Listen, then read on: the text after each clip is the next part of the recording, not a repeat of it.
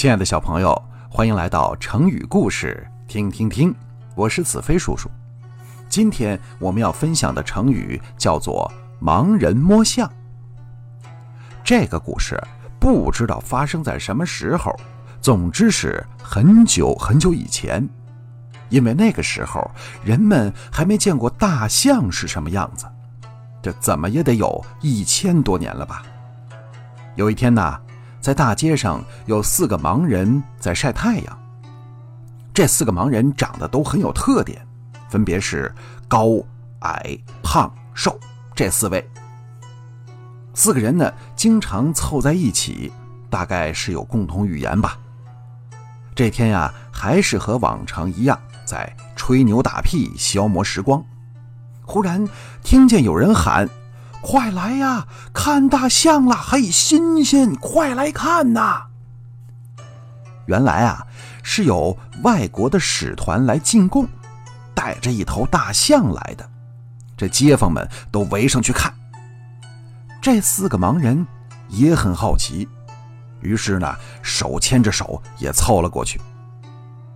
他们看不见，就听周围的人在议论：“哎，这东西够大的啊！”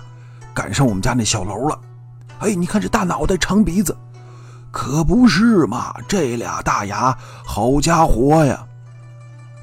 他们四个听着别人的议论，心中越发的好奇。这奇怪的玩意儿到底长得什么样啊？他们看不见，于是决定亲手去摸摸看。高个子盲人呢，他个头高啊。占便宜，先摸到了。他摸到的是大象的耳朵。哦，这个什么大象，原来长得像一把大蒲扇吗？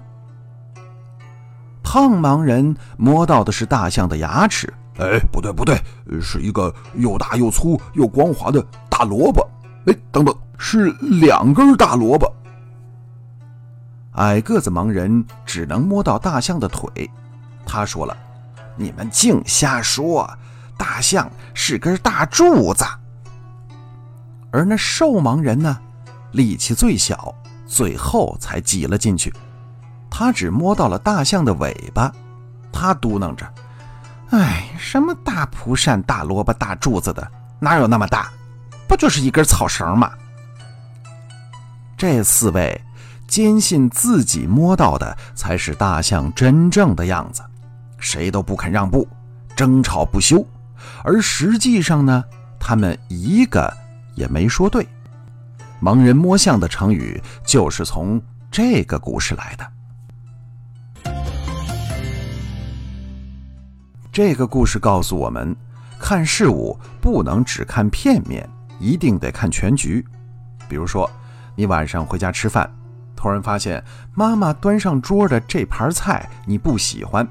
你就很不开心，全盘否定了妈妈的辛苦劳动。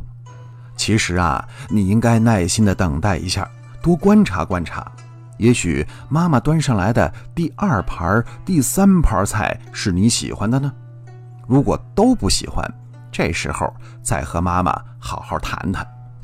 我这么说可能会给很多妈妈造成压力，在这儿跟您说声抱歉了。好，今天啊。咱们的成语故事就分享到这儿，我是子飞叔叔，咱们下次见。